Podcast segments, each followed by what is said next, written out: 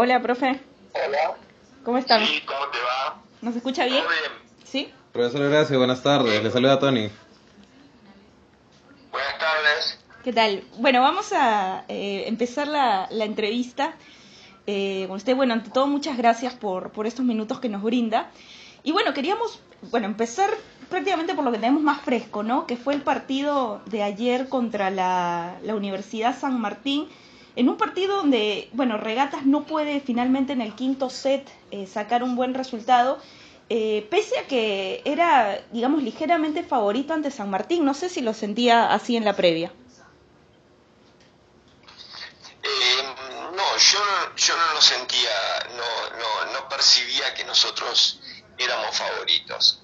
Eh, independientemente que a priori tuvimos un partido en el comienzo del año, en la pretemporada, y nosotros habíamos ganado 3-2, pero en un partido muy cerrado, y, y no, no, no, no lo sentía por, porque mm, nosotros no llegábamos al 100% a este partido, eh, nosotros perdimos el último, el último Contra, sí, contra Sport Real, o sea, set. A Pamela, no, no, no, no, me Ah, estoy refiriendo a, a la jugadora. a, a la última fecha de diciembre, claro. Ajá. Perdimos a una jugadora, Pamela, que era muy importante para nosotros, y, y después, antes de jugar con Sport Real, eh, se nos lastima Montalbet y Julia, eh, y dos jugadoras en el mismo rol. Entonces, eh, sabíamos que estábamos muy cortos eh, con el equipo, tenemos dos centrales y, bueno, y, las puntas estaban teníamos dos puntas que habían, que habían hecho tratamiento esta semana, decir, que no estábamos al 100% como como nos hubiese gustado. Pero, pero bueno, por eso yo no me sentía que éramos favoritos, sabía que iba a ser un partido difícil y, no me, no, no me, no me la idea de que sea largo el partido mm, la veía difícil. Ujú. y bueno se produjo eso. Eh, fue un partido hasta el, hasta la mitad del, del cuarto set a partir del punto 13 más o menos y después de ahí ellos para mí ellos fueron superiores a nosotros. Eh, como bien lo dice, la ausencia de, de dos centrales importantes que se han ido eh, ausentando del equipo por razones de fuerza mayor, obviamente la- las lesiones, como es el caso de Pamela Barrera, eh, que está prácticamente ya descartada, al menos para esta temporada, por lo que tenemos entendido, pero ¿qué hay de Julia Montalbetti? Pamela tiene para seis meses más Eh, Increíble. Está fuera. Sí, está fuera. Julia, eh, Pamela tiene rotura de cruzados. Y Julia eh, fue antes del partido, antes del partido de contra Sport, así que recién cumplió 10 días de su lesión, dos semanas, y eran eh, 8 semanas, es decir, que todavía, todavía nos quedan 45 días, es decir, que Julia va a llegar eh, para las dos la última semana de marzo, más o menos. Las dos últimas de marzo Ujú. agarrará ella, te- tendremos que usar las, las, las semanas de marzo para, las últimas semanas de marzo para ponerla a tono y, y después eh, la primera de abril y después ella entrará justo en el playoff, ver si llegará en qué condición llega. Ahora, eh, quería hacerle esta pregunta porque, Horacio, tú tienes tanta experiencia eh, en el voleibol, que tienes tanto recorrido, que has estado en Europa. eh, ayer vimos a una Maylaura Frías que realmente eh, estuvo imparable en el partido. Eh, se puso el equipo de la San Martín al hombro y creo que fue una de las eh, que guió la victoria de- del equipo Santos junto a, ante Regatas Lima. Y es una jugadora que hace mucho tiempo está entre el vaivén de salir a Europa o no salir. Por lo que tú viste ayer o lo que vienes viendo en la liga, ¿sientes que ella es una jugadora que, que de repente ya es momento de que, de que parta? Eh, no, no yo, no, yo no creo que las jugadoras de- deban partir hacia, hacia otro lugar. ¿eh? No, no. mm, es decir, hay jugadoras que tienen condiciones de, de, ayer vimos eh, el caso más clarito es, es Eve. Eve podría jugar en cualquier liga del mundo. Y Eve está jugando en Perú. Porque con, condiciones no, no, no, le faltan. Es decir, yo en mi equipo tengo Carla que podría jugar en cualquier otra liga. Eh, Miriam Ortiz, eh, hay pocas libros del nivel de Miriam. Ayer tuvo un partido bárbaro, Miriam. Eh, yo creo que, que, a, mí me parece que lo que hay que tratar es, es, es en el caso de, de las jugadoras de acá, es mejorar la liga de acá. ayer, se percibió, es decir, las, tuvo un tuvo un buen partido, pero Alison, la americana de San Martín, jugó muy, muy buen nivel. Muy perfil bajo, pero aportó mucho al equipo, es cierto, sí. Sí, las jugadoras que... que, pero hubo una, la diferencia de puntos fue uno. Sí. creo que hizo 21 puntos la, la americana de perfil, y Maylaura hizo 22. No, no, no recuerdo bien la puntuación de cada una, pero más o menos ahí estuvieron. Pero fue, fue, fue importante, es decir, eh, las, las dos puntas, las dos puntas de San, Martín, de San Martín ayer, las dos hicieron más de 20 puntos.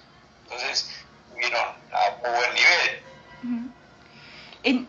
sí, sí eh, tú nos mencionas de que para elevar el nivel de las jugadoras de aquí de Perú, no necesariamente es que emigren a otro lado, dígase a Europa o a otro país que tenga más voleibol, sino mejorar las condiciones de la Liga Nacional. ¿Qué es lo que necesita mejorar eh, la Liga Nacional en este momento bajo los ojos de Horacio Astid? ¿Qué es lo que esperabas encontrar? ¿Qué es lo que le falta? Muy buena pregunta. ¿Qué, ¿Qué, hace falta? Bien, para mí eh, hay, tres cosas, tres cosas fundamentales eh, de, la liga.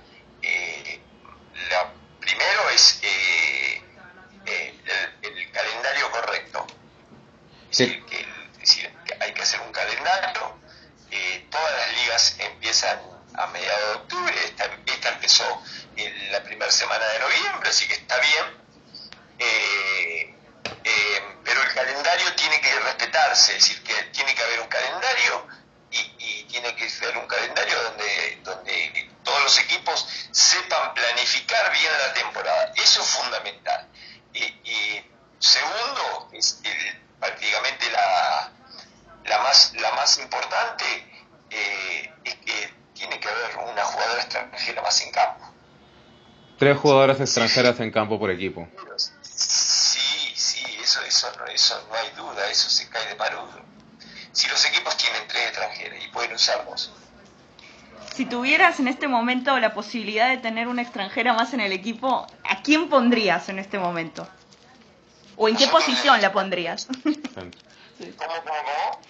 Si tuvieras la oportunidad de, escoger en este momento una extranjera, eh, ¿a quién escogerías o por lo menos de qué posición eh, la cubrirías en este momento en regatas? Nosotros necesitamos una central. sí. En general todos.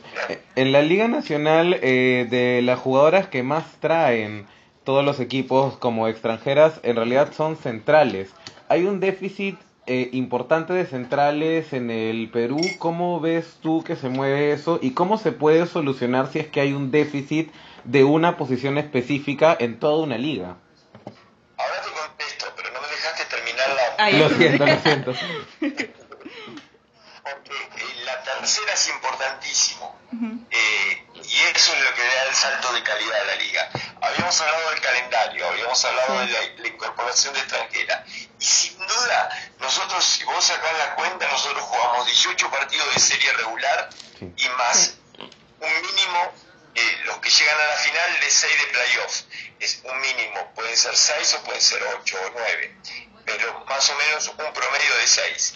Entonces, estaríamos hablando que 18 más 6, 24 en lo cual nosotros jugamos 24 partidos en, en, la liga entre, entre eh, noviembre y abril. Y es muy poco, siendo que todos los equipos de Europa, todos los equipos que juegan ligas, inclusive estoy hablando de, la liga masculina de Argentina y las dos ligas de Brasil, tanto masculina como femenina, eh, que son, son ligas de muy buen nivel internacional, eh, todos juegan arriba de 40 partidos.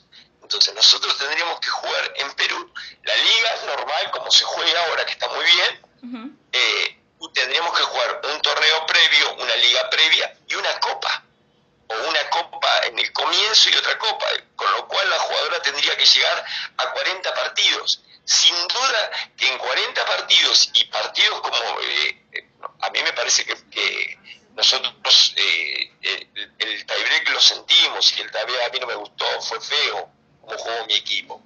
Pero, pero el partido fue bueno, me imagino que ayer fue, ustedes vieron un buen partido. Sí, de los más interesantes de, de la jornada, en realidad, de la liga en realidad. Sí, entonces, con muchos partidos de ese nivel, porque si vos jugás una copa de apertura, una copa durante, durante la liga y la liga, jugás 40 partidos, entonces el partido de regata San Martín, con San Martín podríamos, haber, podríamos jugar más o menos 6 o 7 veces. Entonces, imagínate cómo cambiaría la liga con 6 o 7 partidos iguales como ese, más los partidos con el resto de los equipos. ¿entiendes? Entonces, eh, no es lo mismo eh, no es lo mismo jugar 24 partidos a jugar 44 o 40, que se pueden poner tranquilamente en el calendario. Es decir, entre el 15 de octubre y el 15 de abril, que es, que es la fecha que se juega en toda la liga y en la fecha que se hace la Liga de Perú, tranquilamente se pueden meter esos partidos.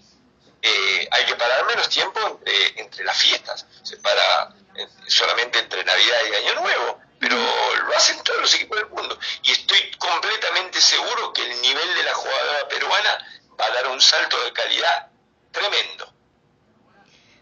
Ahora, eh, para contestar también un poco la pregunta de, de Tony, que había quedado en, en, digamos, en el tintero. Eh, ¿Cómo se hace para que una liga que tiene un déficit de una posición específica de jugadoras, en este caso podríamos decir que es las centrales, porque todos los equipos se ven en la necesidad de traer centrales extranjeras, ¿cómo se hace para que nuestra liga nutra jugadoras centrales? ¿Cómo se trabaja para generar una posición para todos? Definitivamente el hecho de, tener 40 partidos ya lo, lo beneficiaría, pero ¿daría solución al, al problema? Sí, yo creo que daría solución porque porque eh, el hecho de que los equipos traigan jugadoras centrales extranjeras no, no va en desmedro de la central peruana. Por lo contrario, las pocas centrales peruanas, que hay pocas, van a tener que enfrentarse contra centrales extranjeras muy buenas. Entonces, eh, van a tener mucha competencia. Entonces, eso va a mejorar el nivel de las centrales peruanas también. Es, es general la mejoría. Eh, pero eso pasa en todas las ligas. Eh, en Brasil tienen problemas, siendo que Brasil es una cantera de armadores, hay dos o tres equipos que siempre llegan armadores argentinos a Brasil. Es cierto. Y, en la, Liga de Argentina, eh, sobre los 10 o 12 equipos de la liga, hay dos opuestos argentinos, hay 10 opuestos extranjeros. Y Argentina tiene crisis de opuesto. Eso pasa en todos lados. Eh, eh, yo estuve en Hungría y en Hungría los equipos traían liberos extranjeros porque no había buenos liberos húngaros. Son altos, son grandes y no hay buenos liberos. Eso es normal, hasta que uno engancha eh, eh, con, mediante la competencia dos o tres jugadores buenos en ese rol. Pero eh, no, no, no, me, no me parece grave que haya pocas centrales peruanas. Ahora, con lo que me dice eh, justamente de Hungría, eh, asumo que ya Miriam Batiño es segura el próximo año en la, en la, Liga de Hungría, entonces. No, no, no, no, nombré la Liga de Hungría porque es una liga en crecimiento, porque, porque eh, en, en, está en desmedro de las otras, decir, otras ligas de Europa, como era Grecia hace muchos años, como era España. España y Grecia están en crisis, las ligas están en un nivel muy bajo y, y las ligas, y el mismo la de República Checa y ahora los países en Europa donde donde están donde están bien y están poniendo dinero es Francia en Francia hay varias peruanas eh, Hungría y, Rumania es decir son son países que, que, ahora eh, en el caso de Hungría y Rumania son nuevos y ahora las ligas están muy bien porque están muy bien porque ellos, ellos tuvieron que ir modificando de a poco. Empezaron con, con tres, o, y después pasaron a cuatro y en un momento hasta cinco extranjeros permitieron. Ahora bajaron a cuatro. en realidad la regla ellos la hacen diferente. Ellos hacen dos jugadores del país en campo. ¿Y todos los demás extranjeros? no, es decir, cada, cada el plantel lo, lo componen, pero en el, en el campo puede haber cuatro extranjeros y dos del país. Ah, mira, pero y eso no, eh, digamos, no frena el crecimiento de, de las jugadoras eh, húngaras, por así decir. No, por el contrario, ahora es donde Hungría está mejorando el nivel de jugadoras porque están muy buenas jugadoras jugando ahí. Las pocas húngaras ahora tienen un buen, muy buen nivel. Es más, ahora empezaron a salir jugadoras húngaras al exterior, dos o tres, que antes no salían. Este, el caso más claro fue Italia. Italia, Italia lo tuvo durante muchos años con dos italianos, eh, con dos extranjeros, después lo pasó a cuatro, después lo, eh, después lo pasó a tres y, ahora lo tienen cuatro, cuatro extranjeros por equipo. Y, y todos este, sabemos lo que es Italia ahora en sí. Sí, Sí, sí. Eh, Turquía, por ejemplo, Turquía, eh, Turquía es y, la europea es distinto porque los equipos de Turquía juegan con tres y tres, tres extranjeras el campo, pero los equipos de Turquía tienen los, los fuertes eh, tienen seis, siete extranjeras porque ellos juegan copas de Europa y en la Copa de Europa, de Europa es ilimitado, es decir, que pueden jugar con seis extranjeras en la Copa de Europa. Pueden no tener ninguna ninguna turca en campo. Eh, pero generalmente los equipos, todos los equipos tienen dos, eh, dos o tres muy buenas turcas, es decir, juegan dos turcas y cuatro extranjeras, es decir, eh, en Europa las ligas lo van modificando de acuerdo, pero lo, lo, van modificando con tiempo, es decir, hacen un proyecto, el proyecto es, bueno, durante cinco años vamos a jugar por ejemplo, estoy tirando un ejemplo, entre tres años que las reglas sean claras, vamos a jugar con tres extranjeras. Y si se ve que el nivel mejora, se puede decir, bueno, dentro de tres años más se va a permitir cuatro. Y después si mejora demasiado, se, se baja a tres. Eso es de acuerdo a la necesidad del país. Pero dos me parece muy poco a mí. Y tú le pondrías, me dices tres, pero digamos, para mejorar de repente un poco más el nivel, ¿crees que una más o ya sería un poco excesivo? No, se puede poner tres o, o eh, no, no es excesivo, no es excesivo, ¿eh? No es excesivo porque la jugadora buena peruana va a estar en otro club.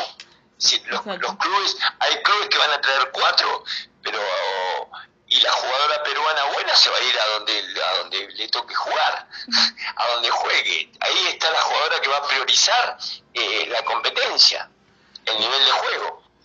Eh, no, no, es no, no, no me parece excesivo. Eh, pero si se están dos, es, es un cambio muy, muy drástico pasar de dos a cuatro. A mí me parece que tres es perfecto para, para este momento de la Liga Peruana. Más por el presupuesto de los equipos. Mm. Si los equipos se empiezan a beneficiar porque la liga se pone más atractiva, porque empiezan a tener más sponsors, ahí sí se puede un año probar con cuatro. ¿Cada cuánto tiempo eh, hay que evaluar esta situación? ¿Y quiénes son las personas que tienen que conversar para que esto ocurra? ¿Es una responsabilidad de la Federación Peruana de Voleibol? ¿Es una responsabilidad de todos los clubes juntarse y decidir que hay que hacer un cambio? ¿Quién es la persona que tiene que dar la iniciativa para que se pueda pensar en que hay que cambiar las bases para el beneficio de la liga y del desarrollo deportivo de todos?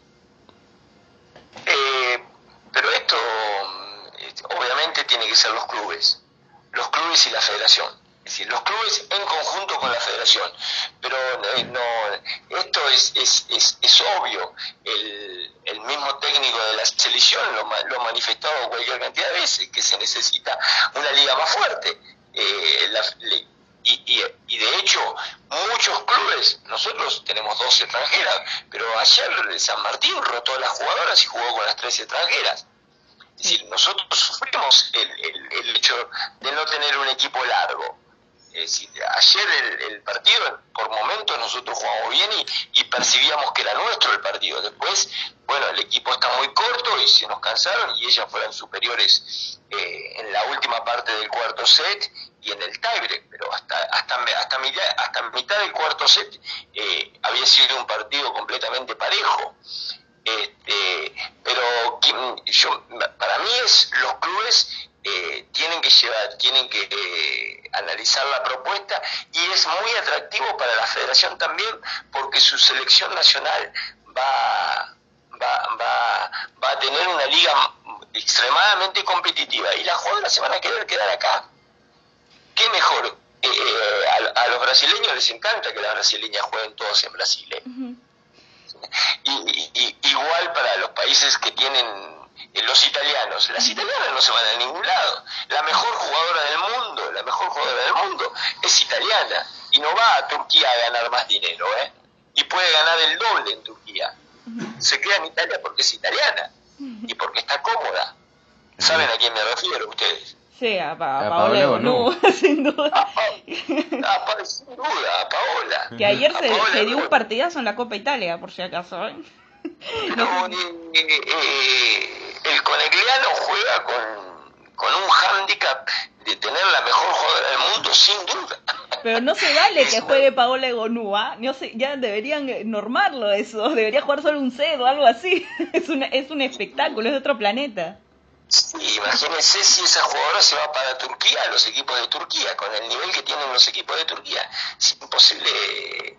No, no, es que, bueno, la segunda es Boskovic también eso te iba a preguntar, ¿has roto acá, eh, has, ya has roto el, debate que siempre tenemos en el programa de Team Egonu o Team Boscovich? Pero ya sabemos que, que tú eres un poco Team, team Egonu, lo, entendemos, ¿ah? No, no, las, las, dos, las dos que son diferentes, eh, lo que pasa es que la, la China es de otro rol. Sí, shooting, claro. Suti, juega, juega de punta, entonces eh, eh, tiene, no tiene, no tiene partidos de, de, 40 puntos, porque ella tiene otro rol dentro del equipo. Eh, es difícil para una punta.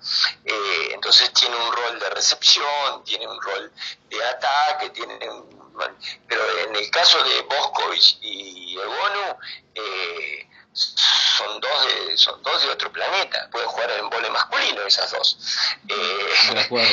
Totalmente sí. Eh, y, y, no y hoy en día no son ellas dos solas, ¿eh? porque hay, en, mismo en la Liga de Turquía, hay dos jugadoras que, que este año eh, han dado un salto de calidad terrible, que es la sueca Haik y, Melissa, y Melissa Vargas, la cubana. Es decir, que ahí nos encontramos con cuatro puestas que hacía mucho que no pasaba en el volei, en el volei femenino, que, que los equipos jugaban juegan muy parecido al masculino, donde un opuesto mete 40 puntos. Estamos hablando de opuestos de arriba de 30 puntos.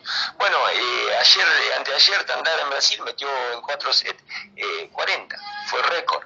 Es decir, que, está cambiando un poco el volei del mundo y están viniendo opuestas. Imagínense si en Perú traemos, se traerían jugadoras en centrales, pero si todos los equipos tendrían una opuesta que hace 30 puntos por partido. Imagínense los partidos que saldrían en la liga de acá. Sí, este, de otro nivel, definitivamente. Claro, claro, porque trae una jugadora especial, eh, una jugadora solo para atacar.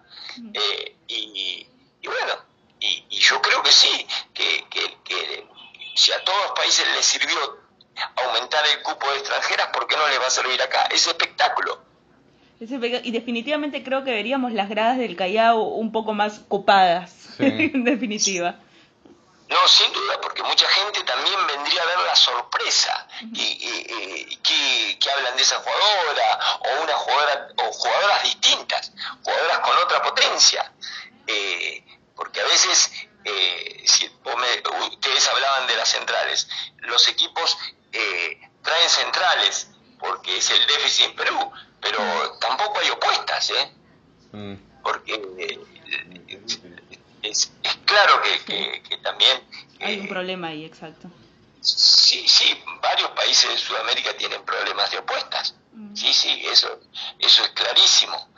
Eh, a Europa se van mayormente jugadoras que juegan de punta, jugadoras, eh, bueno, eh, en el caso de Perú están jugando una armadora, una libero, una central y una punta. No hay ninguna opuesta de Perú que esté jugando en el exterior.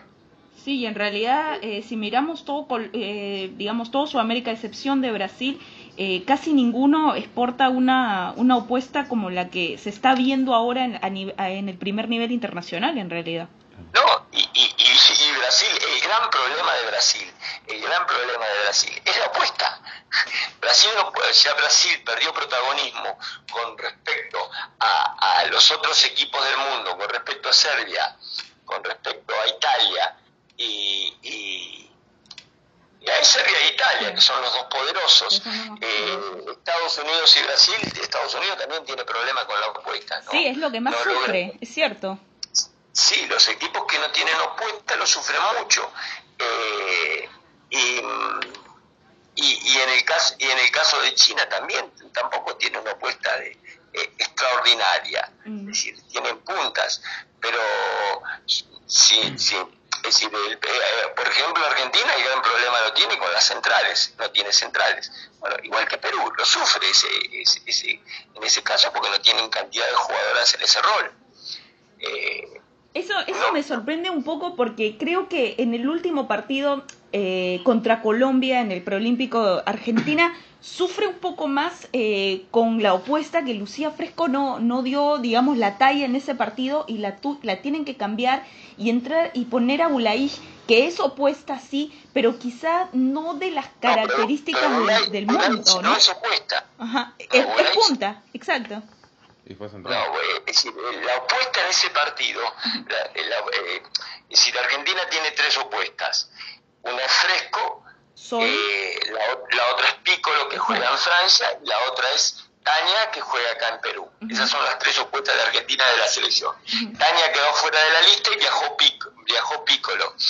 Y, y, en el partido ese, en el partido ese, eh, eh, el, el, cuerpo técnico de Argentina hace, hace el cambio de fresco en el primer set por una punta, es decir, que la, pusieron a Bulaich, porque Bulaich es muy buen atacante, pero Bulaich, no juega de opuesta, Bulaich en la liga y, había andado muy bien 10 días antes jugando la final del torneo argentino, la final del torneo metropolitano, como punta. Es decir, que ellos percibieron que Bulaich, como anduvo muy bien como punta, como anduvo muy bien en ataque, les podía dar el, el salto de calidad y se los dio y, lamentablemente Fresco en los momentos eh, cruciales no, no, pero no, no es, eh, pasó lo mismo en el preolímpico anterior. Porque en el preolímpico anterior el técnico hizo el cambio, sacó después del primer set a Fresco y puso a Boscachi y Boscachi prácticamente le ganó el preolímpico. Pasó, lo, pasó a este. Exactamente, en Bariloche fue, eh, digamos, ahora que hemos saltado así, eh, digamos, casi involuntariamente a, hablar un poco de, Argentina, eh, justo hablábamos también de, la liga peruana, de cómo tiene que hacerse más fuerte, y ahora hay una movida bastante interesante que estamos viendo en, en Argentina, de las jugadoras prácticamente rogando, no, pidiendo, exigiendo la creación de una liga argentina. ¿Qué ¿Cómo lo ves eso allá? Porque he conversado con algunos amigos allá y es muy complicado. no es la creación de una liga, la liga en Argentina está. No, no es lo que piden eso las jugadoras. Eh, las jugadoras están pidiendo la profesionalización de, la liga. Es decir, que quieren tener contratos en la liga. Hay algunos equipos que le hacen contrato, pero no todos los equipos de la liga. Pero mm, yo no la veo, no, no, yo me, me parece que, que, la demanda no es 100% correcta. Porque están pidiendo algo que eso se tiene que dar naturalmente. La liga tiene que ser atractiva porque es atractiva. No porque yo diga voy a hacer una liga profesional, va a ser profesional. eh, sino que la, liga va a ser buena en la medida que las normas de la liga, en la medida que la televisación, en la medida que el nivel y en la medida que el público y la demanda de público es buena. Si no existen las otras cosas, Argentina tiene una liga, las jugadoras emigran porque la liga de Argentina dura dos meses y medio, tres, dos meses y medio. Por eso se van las jugadoras, porque no es buena la liga. y, y lo lo bueno, lo que, lo que, lo que tendríamos que aprovechar acá, y yo estoy, estoy totalmente convencido que Perú tiene las condiciones para hacer una liga excelente. Es decir, esta nuestra, la liga peruana habría que mejorarla un poquito más. Por eso, por eso hablé del calendario, de que, eh, este año se paró 55 días por el preolímpico, mm. siendo que las otras ligas del mundo no pararon eso. Eh, y, y se y al final no se tuvo éxito con ese parate. No, no, no, no fue la solución. La solución es que las jugadoras jueguen en el mejor nivel, eh, porque no hay forma de, levantar más el nivel que con la competencia. Soy un convencido que la competencia es lo que levanta el nivel de la jugadora. Yo puedo entrenar todo lo que la cantidad de horas que sea necesaria, pero si yo no tengo una buena competencia, no sirve de nada. Entonces, creo que el salto de calidad eh, aquí en Perú se va a dar con una competencia de excelencia, que están las condiciones dadas, ¿eh? Están las condiciones y, yo creo que, faltaría pequeños detalles, pero, pero la, la liga puede estar encaminada hacia ser una liga reconocida mundialmente. Y en general como región, como Sudamérica, Sudamérica es también una de las regiones que menos competencia de voleibol tiene entre los clubes de los diferentes países. Por el mismo hecho también que además de la liga brasilera, la peruana y la argentina que está buscando profesionalización, no hay mucho más de dónde sacar clubes. ¿Qué deberíamos hacer como región sudamericana para que también haya competencia de club entre países para que en el sudamericano de clubes no llegue simplemente dos equipos de Brasil a disputar una final. Bueno, eso hay, para ahí hay que hacer una liga sudamericana, pero en la liga sudamericana la empezaron los hombres, cuatro equipos de Brasil y cuatro equipos de Argentina. El año pasado jugaron una, una liga sudamericana jugando, mezclándola con los partidos de la Liga Nacional, la argentina y la brasileña, y jugaban cada 15 días, martes y miércoles, que los equipos de Brasil viajaban dos veces a Argentina y los de Argentina viajaban dos veces a Brasil. Duró más o menos dos meses. Eh, este año por problemas económicos decidieron hacerlo eh, un torneo durante 10 días, lo que le, llamaban, le llamaron Copa Libertadores. Eso es un buen indicio eh, y, y eh, los equipos argentinos y brasileños que van al Mundial de Clubes le juegan de igual a igual a los equipos europeos, pero eso es en el masculino. En el femenino también, Brasil le juega de igual a igual a los equipos europeos, pero bueno, no le alcanza, no le alcanza. El, primero lo que, para mí lo que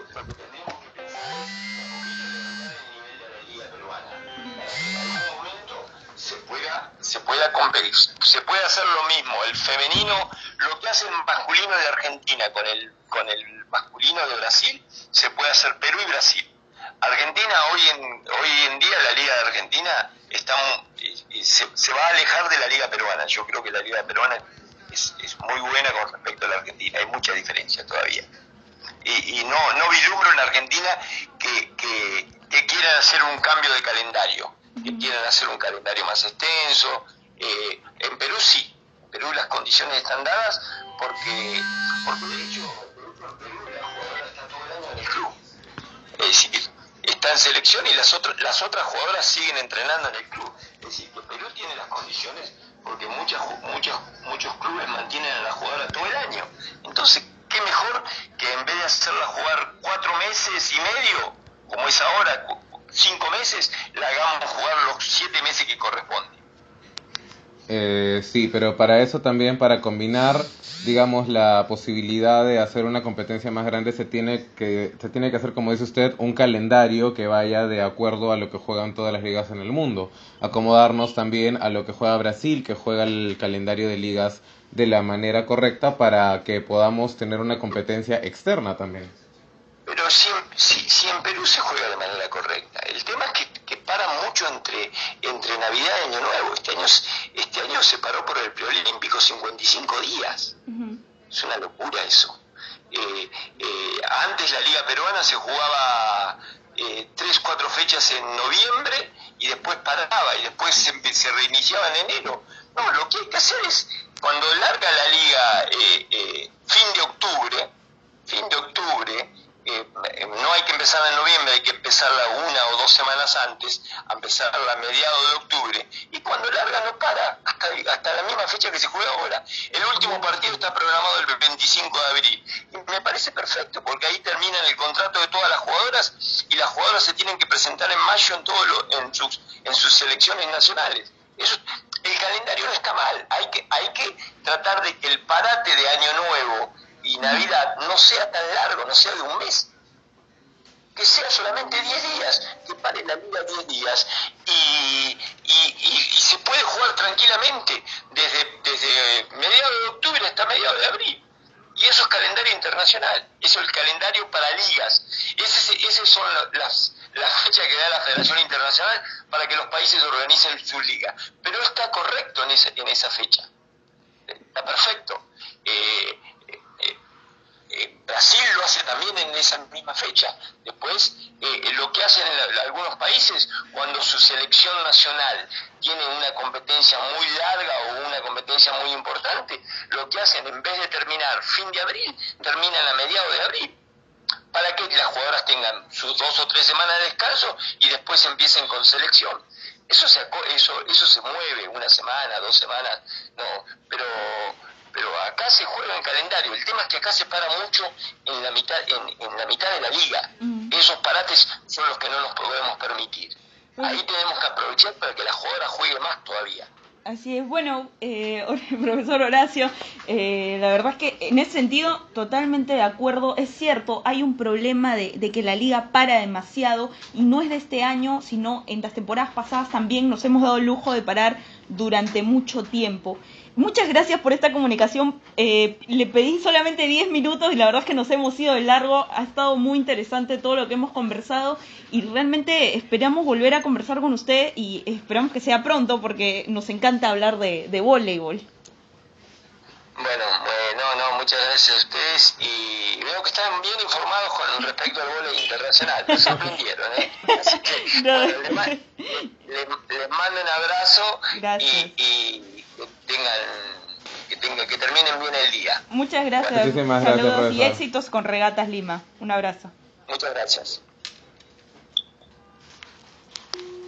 Bueno, estuvo ahí Tony, el profesor eh, Horacio Bastiz, en una entrevista extensa. Extensa, pero que le ha puesto, eh, le ha puesto el dedo exactamente en la llaga que tiene el voleibol peruano. Todo es un problema de organización solucionando una cosa tan simple como poner en orden el calendario de la Federación Peruana de Voleibol, podemos llegar muy lejos y esto es la opinión de una persona que ha conocido de las mejores ligas del mundo. Así es. Bueno, vamos a ir a una pausa y volvemos con más.